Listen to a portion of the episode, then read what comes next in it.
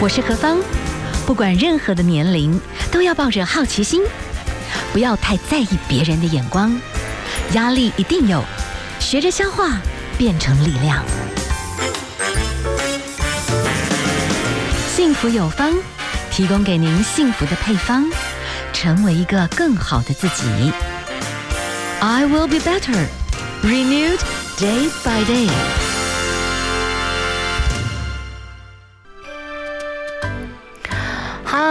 欢迎大家继续收听 FM 一零二点五幸福广播电台，幸福有方。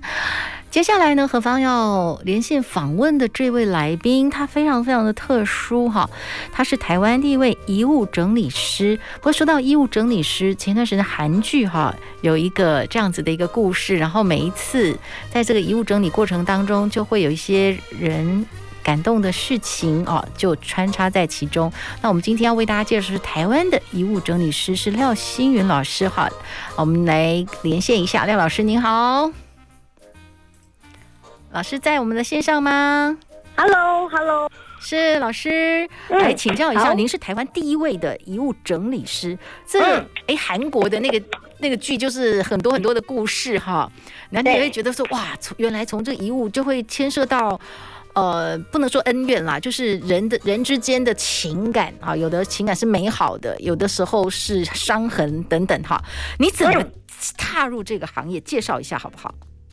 其实我算是无心插柳，因为一开始我在二零一二年的时候是呃，就是呃，我一刚开始我是专柜小姐，是但是因为很会收纳、过目不忘的关系，所以就后来自己创业，然后去做了。到府的收纳整理师，可是在这中间，我到二零一五年之后，就是接到越来越多的遗物的案子，就是发现哦，原来其实有很多人他是没有办法整理自己的遗物的，呃，不管是自己的，连也有人是整理自己的遗物，但是也有人是整理家人过世的家人的遗物，所以有这一块对大家来说都很很困难，需要有人去辅助跟陪伴。所以你本身就很擅长收纳。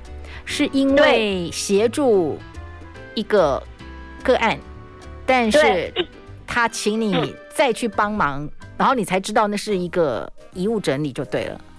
其实最一刚开始就是我在啊协助住在个案，然后他就说。他他呃家里很大，一百二十平，然后只住他一个人，嗯，那东西非常多。但是当我帮他整理完之后，他觉得哎，有人跟他一起整理，陪伴的感觉很好，所以他就请我去呃台北。整理他妈妈的东西，这样，然后后来他有跟我说，这是遗物整理。是。那当时对于呃是一个收纳整理师的我来说，这是一个很大的挑战。嗯。所以其实我也是有点害怕，因为可能体质也比较特殊，就觉得很紧张这样。可是当我真的去整理，陪他一起整理的时候，发现其实这些东西。很多人都会觉得，如果丢掉这个东西，就会丢掉跟这个人的好像最后的关联。但其实这些东西只是东西，只是这一个往生者他曾经用过的东西。所以当他看清楚这件事情之后，他就可以慢慢的跟这些妈妈的东西断舍离。好，我可以请教一下，所谓的遗物整理师，我们是透过韩剧，然后大概知道说你们要去摄入一个家庭里面。然后从这些东西里面，嗯、你可能会有很多的故事，蓦然就引发出来，对不对？嗯，对。那是有蛮多的，嗯，对。那我不知道，就是说，在这个遗物整理的过程当中，你要陪伴他们吗？要需要，就是嗯、像韩剧的话，他是直接委托给这个遗物整理师去整理。可是，在台湾，我们的做法是，呃，委托者通常一定要跟我们在一起，因为这样子他才可以经手这些东西。第二，比较不会有财务上的问题。第三，就是他可以真正的跟这个这些物品说再见。是是，那我可以请教一下，遗物整理师这个行业。他真的还蛮特殊，然后听起来，嗯，我不知道该怎么办。一般人可以接受吗？或者是说，哎，遗物整理师需要具备什么样子的特质，或者是要有什么条件？其实我觉得在台湾这个行业还算非常的新，嗯，所以很多人会觉得说，哎，遗物这种东西，要不就是自己家人整理一下就好了，为什么还要请别人？可是很多人其实他面对这些遗物的时候，他是无从下手的，嗯，所以其实我觉得。呃，虽然这个工作还很新，但是会越来越多人可以接受。原因是因为，嗯、呃，这些东西真的不好整理，每一个东西你拿起来都会哭得很伤心，然后或是想起那个人，或是根本没有办法，只想要就是原封不动的把他东西放在那里。嗯，嗯。但是像我们这个呃，如果要做这个职业的人，其实需要有很强的同理心，还有消化负能量的。这个特特质，因为其实，在面对收纳啊遗呃整理遗物的过程，其实有很多的都是悔恨啊、难过等等，你要有办法去消化。嗯哼，好，我们呢，呃，先休息一下，来欣赏一首歌曲啊。我们今天呢，连线访问的是廖新明老师，是遗物整理师。好，我们也多认识了一个这样的行业哈。等一下呢，就请我们老师继续来分享，有一些他们经历过的一些故事哈。我们来欣赏张韶涵所带来的《遗失的美好》。FM 一零二点五幸福广播电台，幸福有方，我是幸福 DJ 何芳。好，我们今天连线访问的，你也可以说是一个非常特殊的一个行业。那我们借着韩剧看到了遗物整理师，他背后有很多很多的故事。好，我们继续连线访问的是廖心筠老师。好，廖老师，我们可以请问一下哦，您本来就是整理师，但是您无心插柳接触到了这个遗物整理，您投入这个领域，你会发觉跟整理师来讲。你会觉得特别有意义，所以你会投入这么多年了。嗯，我觉得最大的差别就是，其实整理如果是以一般整理家居的话，就是啊、呃、比较简单，因为你可以问那个询问那个人这些东西的去留，或是应该要怎么整理。嗯、但是比较不一样的遗物整理是，等于是帮这个人的生命画上句点，帮他最后做了归零。所以这个呃事情会让我觉得很有意义的原因，是因为这件事情其实很不容易。嗯、那当我协助这个案主把他们的呃家人的遗物整理完之后，可以让他好好的跟这些说再见，而且把这些东西搬家到天堂，这感觉成就感跟我整个完成的的心情是完全不一样的。所以让我一直想要再做下去。是，呃，您。做这个所谓的遗物整理师也蛮多年，所以就会累积蛮多的个案跟故事。嗯，那么你觉得一般来讲，你现在回想起来，你接触到这些的案主，他们可能一刚开始，然后你要怎么跟他们接触？有没有什么让你觉得难忘的一些故事可以跟我们分享一下？哦，我觉得最难忘的就是曾经有一个有一个案主，他跟我约了六次，但是这六次只要时间快要到，他就会立刻取消，就说啊，他突然有事情什么。然后我后来在第六次的时候就跟他讲说，那没关系，如果你真的还没有准备好的话，那我们就不要执行。结果也许是因为最后他觉得真的不行了，所以他下定决心不是要去整理。后来我们到他们家之后才发现。这个家是妈妈往生十年之后，他就再也没有踏入这个旧家一步，所以是一个遗物整理的案子。但是因为这十年来，他都有不断的呃给妈妈生活费，但他并不知道妈妈的生活状况是怎么样，所以我们在整理的时候觉得哇，有很多意想不到的东西，非常非常多，但是。一刚开始我踏入他家的时候，我很奇妙的，就是走到他的啊、呃、衣橱前面，然后坐下来，好好的跟这个空间说了一些话，就是说哦，我是谁谁谁，让我今天会来好好的帮你把你的东西啊好好做整理之类的这样。那妈妈有五个衣橱，有非常非常非常多的衣服，却有很多都是全新有吊牌的。哇哦，嗯，然后就是他就觉得很奇怪。哇！我一直以来给我妈妈这么多生活费，然后我妈妈竟然就是都拿去乱买衣服，她就很生气，就说：“我觉得我跟我觉得我妈妈讨厌我。”然后我也觉得很奇怪，哎，这句话到底是什么意思？嗯。后来他才提到，就是说他妈妈是呃一个小妾，然后因为没办法生小孩的关系，就领养了她跟她的姐姐。可是他觉得他妈妈并不爱他，好像在他年幼的时候，只要爸爸没有来家里，妈妈心情不好就会打他们出气。他有一只耳朵是因为这样被打到耳聋。哇哦！所以其实，在做这些遗物整理的时候，等于这个案例，这个朋友他里面很多爱恨纠结，十年他都不太敢去打开。嗯因为打开他也还没有准备好，所以你就陪伴他一起来面对了这整个的衣橱。我觉得不是衣服，但是真正的是在于，等于他要去整理很多事情。有些时候，你从这些。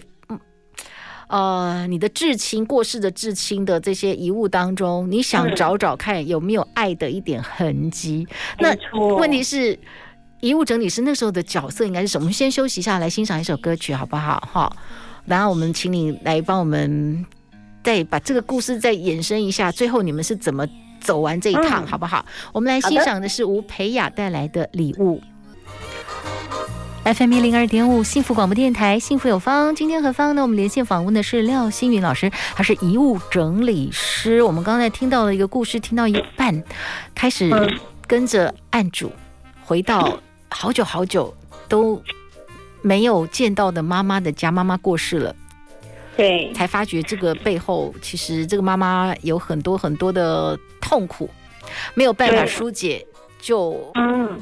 对的，小小的领养的小孩发脾气。嗯，那后来呢？嗯，后来就是呃，在我们整理的过程当中，发现，哎，衣橱里面除了各式各样的衣服以外，还有各式各样的内裤，从少女的内裤到女人的内裤都有。嗯，但那一瞬间，我突然。把这些事情串起来之后，我终于知道，因为像就像遗物整理师有个能力，就是可以在这些蛛丝马迹里面找到这个往生者最后想要表达的事情。那其实这个妈妈非常的孤单，嗯，对，然后好，仿佛就是你可以看到一个。呃，每天这个老奶奶每天装扮好之后，然后外出去买一些衣服，然后可能在跟店员聊天的过程就说啊，不知道我女儿什么时候回来，这些衣服到时候她回来可以穿，这些内裤她也可以，什么东西都不用带回来，直接妈妈都有帮你准备好这样子。嗯嗯，所以遗物整理师像韩剧的话，当然他就是哇，他可以从一个线索里面，然后去逗出一些的可能大家。片段了，断裂的的一些关系，你可以从那个线索里面稍微拼出一些人际关系的一些答案就对了。对，因为从他少女时代就已经出去，就都没有回来。嗯，那后来就是到最后，他曾经有跟我提到，就是他他跟他姐姐是领养的，他觉得他妈妈不爱他们，从小都一直打他们。结果我们在整理化妆台的时候，在女人都觉得最重要的这个第一个抽屉里面一打开，就是他跟他姐姐小时候的照片。嗯，然后那一瞬间，他就停下来。开始哭得很伤心，他觉得他错了，他一直以来都这么怨恨他妈妈，觉得他妈妈一直花他们的钱，觉得他妈妈领养他们只是为了养儿防老，根本不爱他。可是，在最后他在整理这些遗物的时候，才发现其实他妈妈很爱他，很期待他们可以回家。是，可是，在那个之前，他们累积的一些断裂的关系，没有办法有充分有效的沟通了。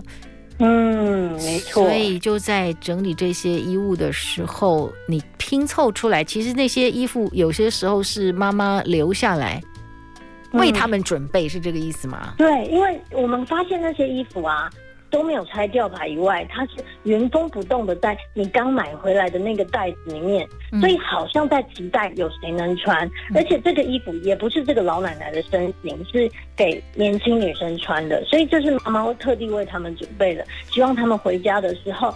什么都不用带，你只要愿意回家就好。妈妈内裤啊，或者是衣服，妈妈都帮你准备好了。嗯哼，哇哦！所以你们就在这些遗物整理过程当中，找到背后的这些往生者可能的心情，嗯，遗落的、迷失的，或者是就隐藏在内心，但是又没有讲出来的一些答案。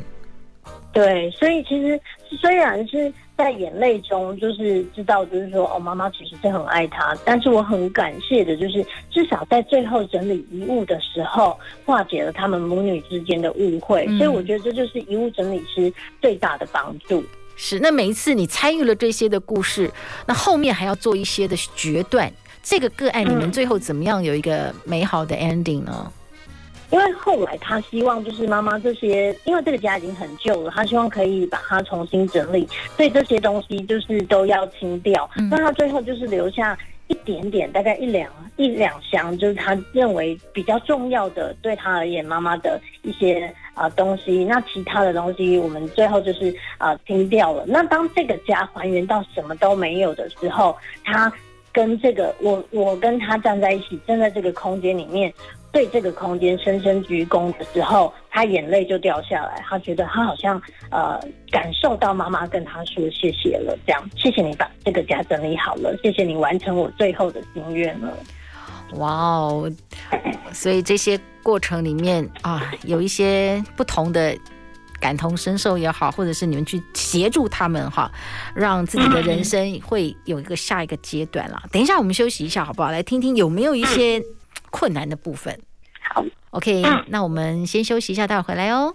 FM 一零二点五，幸福广播电台，幸福有方。好，今天我们连线访问的，这也是一个很独特的一个行业哈，遗物整理师。我们连线访问的是廖新宇老师，廖老师，我可以请教一下，在您的从事这个遗物整理的话，难度在哪里？困难有没有一些困难的案例？大概是什么样的类型？其实我觉得困难的案例最最艰难的就是，并不是委托者本身，因为委托者本身是已经呃准备好想要去处理这些东西了。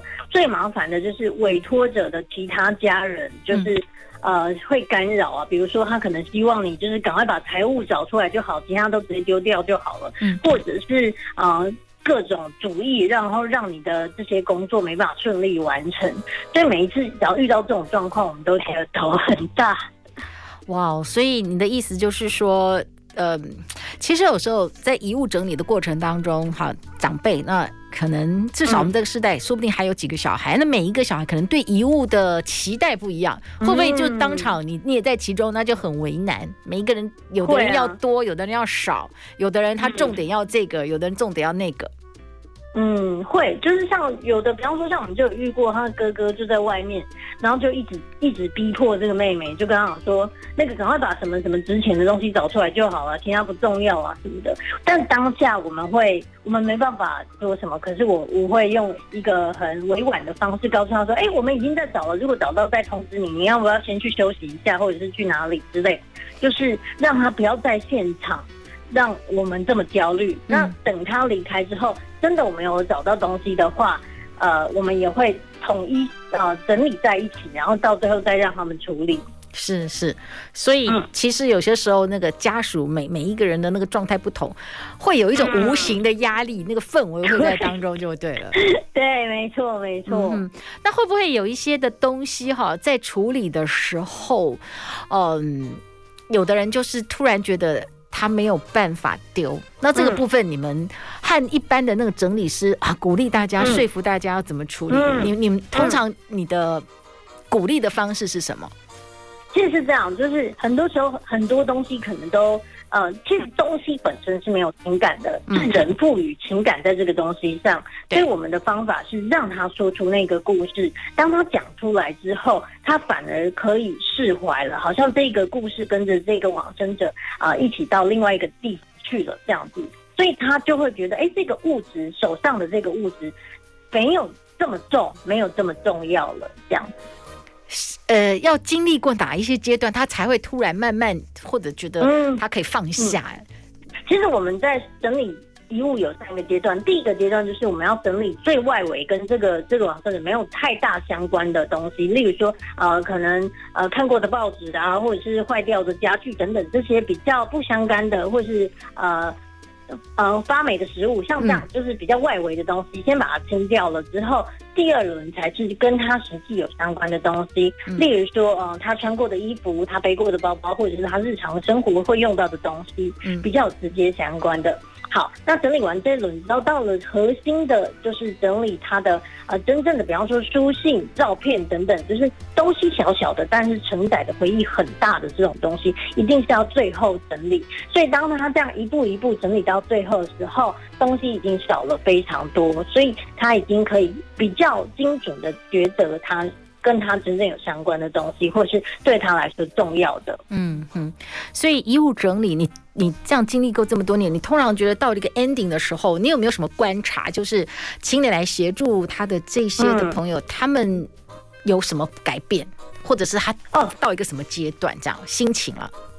他们一刚开始都会是很悔恨、很难过，觉得当时如果我怎么样就好，当时如果不怎么样就好，永远都是在悔恨跟伤心难过，或者是说啊，最后我竟然是呃跟他讲的最后一句话竟然是吵架，类似像这样都是在悔恨跟伤心。嗯、可是当这些东西透过他的双手一点一滴，好像无形之中也是透过这些东西在跟这个王者说再见，就是把心里的话也告诉他了，让他可以轻松的离开。所以最后他们的表情或者是心情都是变得比较轻盈的，就好像跟这个空间一样，慢慢的、慢慢的变得简单，然后变得舒服，变得轻盈，OK，可以放下了。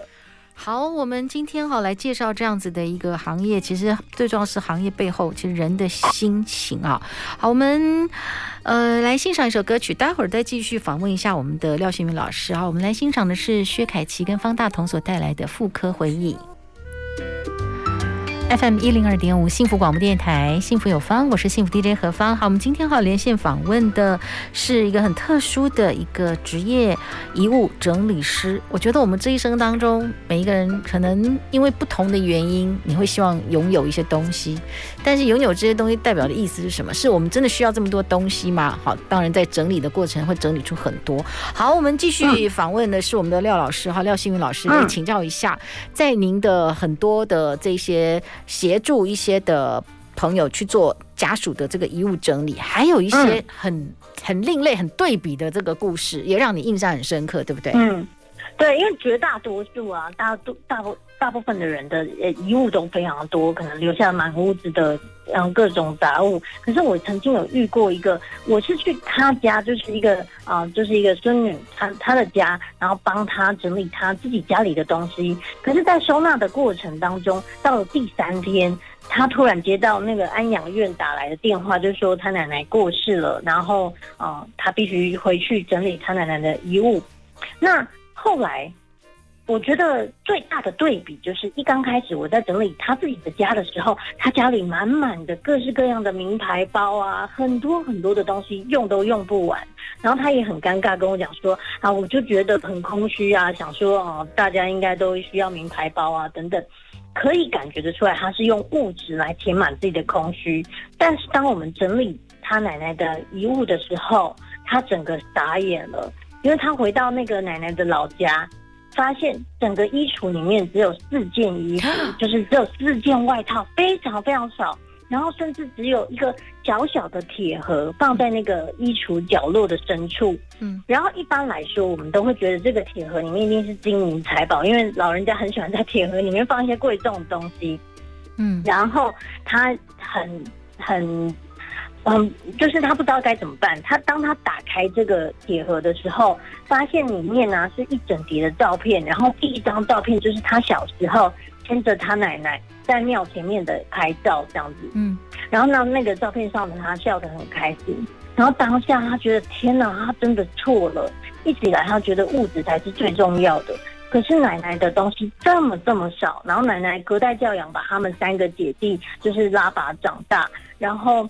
他奶奶这一生告诉他最重要的事情就是东西少少的就够了，你们就是我最棒的回忆，只要留下这样的回忆就够了。然后当下他真的是痛哭失声了，他就觉得我真的很对不起我我奶奶，因为在最后最后他要去安养院之前，他还跟我讲说，我我当初应该对您的阿公照，就是那时候阿公已经离开了啊，奶奶觉得他留在这个世界上是给。给孙子带来更大的负担，所以他希望可以跟他一起离开。就当下这孙女很生气，就是一直骂他，就说阿里奶当然喏，安内供了，等下一直跟他吵架。嗯、所以最后停留的点竟然是他最后跟阿妈说的话是他在跟他阿妈吵架，然后阿妈就这样瞬间离开，所以他觉得非常难过。嗯哼哼，对。所以其实这个故事里面，说真的哦，我觉得这样听下来会有的线索。说真的哦，你说奶奶隔代教养是拉把三个小孩长大，其实奶奶要很应景，然后要非常非常的节省，把所有的资源都给孩子。可是说真的，这些孙子也在一种很多，他也知道在一种其实奶奶都是挤出来给他们的，他也有匮乏感。其实他买很多东西也是一种他自己的。弥补，弥补，对不对？对啊，然后但是后来，嗯、呃，在呃奶奶的丧事结束之后，她突然传讯息跟我说，就是说。他把他家里的那些名牌包，因为有很多香奈儿什么，他把它都卖掉了。嗯他把这些卖掉的钱呢，让阿公跟阿妈换到更好的卡位，然后可以好好的一一辈子都在一起这样。嗯，他讲完这个，我觉得他真的改变好多。嗯、他从一开始物质的这样的，到现在他为了爷爷奶奶做了更好的决定。是 OK，当然我们都在。一路行来了，其实遗物整理可能就是有一些原本觉得我还有时间再来解决的一些人的问题，可是突然之间没有机会了，没错，然后才从这些的蛛丝马迹里面，必须去很真诚的去看这段关系，这样子。嗯，Right? 所以其实我会很希望，就是当然不是呃离开了。才把这些事情交给别人处理。如果你可以在你活着的时候，好好把你的东西变少一点，其实是更好的。呀、yeah，OK，好，我们先休息一下，嗯、待会儿再来请教你一些问题。好，我们先休息一下喽。好，今天在我们幸福有方哦，我们提供的幸福配方，其实就是从很多时候我们人生到了一个阶段哦，面临生离死别啊，就叫很深层的。来做一个很不一样的告别啦，我觉得也是跟自己的心里面做一种切割，或者是说做一种更深层的整理。好，所以我们今天请到的是遗物整理的老师廖新云老师，廖老师。嗯，那你可以跟我们谈一谈，是不是有一些现在有人提倡一种叫生前整理，有一些长辈可以接受这种观念吗？嗯，有，我接到很多长辈，他只希望就是他不要突然。就是离开了之后留下这么多遗物给他的子女那么困扰，嗯，所以他希望我就是可以在他还啊、呃、就是意识很清醒，然后可以自己做决定的时候教他整理，然后这样子的好处就是他在老前整理也可以是呃就是。比较不会有这么多杂物，然后让他生活这么阿脏，所以我帮助了蛮多像这样子的爷爷奶奶，然后整理他们的家。可是我觉得很好奇了，就是说，就像我自己有时候也也有可能会想考虑，哎，比方说请整理师。可是我有一些朋友就觉得说，你整理请人家丢，你花钱请人家帮你丢东西吗？他的家属是不是也会觉得说，那我帮你丢丢好啦？对对，你们要怎么去面对这种状况？其实这个最大的差别，就像小朋友很听学校老师的话，但是不听爸爸妈妈的话，嗯、就是绕，反而是比呃由外人第三者，就是比较专业的这一方来教他，他是心甘情愿的。因为子女假设子女跟跟爸爸妈妈一起整理，可能子女说：“哎、欸，你这个可以丢了吧？”他听了很不爽。可是像整理师会有呃，像我是遗物整理师，我会有一些方法可以让他，我就是可能跟他讲说，哎，这个东西好像这边有点坏掉，你有想要修理吗？可是这修理可能有点贵哦，他就觉得那个那个算了，就是这只是一个说话的技巧，就可以让他呃心甘情愿的把这些东西做一个整理。当然他自己的心里也是准备好的。嗯哼，好，那你可不可以利用一点点时间？就是其实你大概碰到很多的一些朋友们，嗯、他不能舍。一定有很多他的纠结，嗯、通常你又有什么样的一种话语？哎、嗯，其实他就比较能够有个力量，开始可以前进这样子。就是其实我会用一些方法，比方说告诉他讲说，你这些东西占据了你好，假设你这个东西占据了你三平的空间，嗯、那这个三平的空间，如果以你们现在你们家这边一平多少钱？他可能比方说随便举例八十万，那你看八十万这些东西拿去卖。有值八十万吗？甚至是三平的八十万哦。嗯、然后突然想一想之后，觉得天哪，我花了这么多时间、精力、成本，然后来放这些东西，其实真的不太会用到。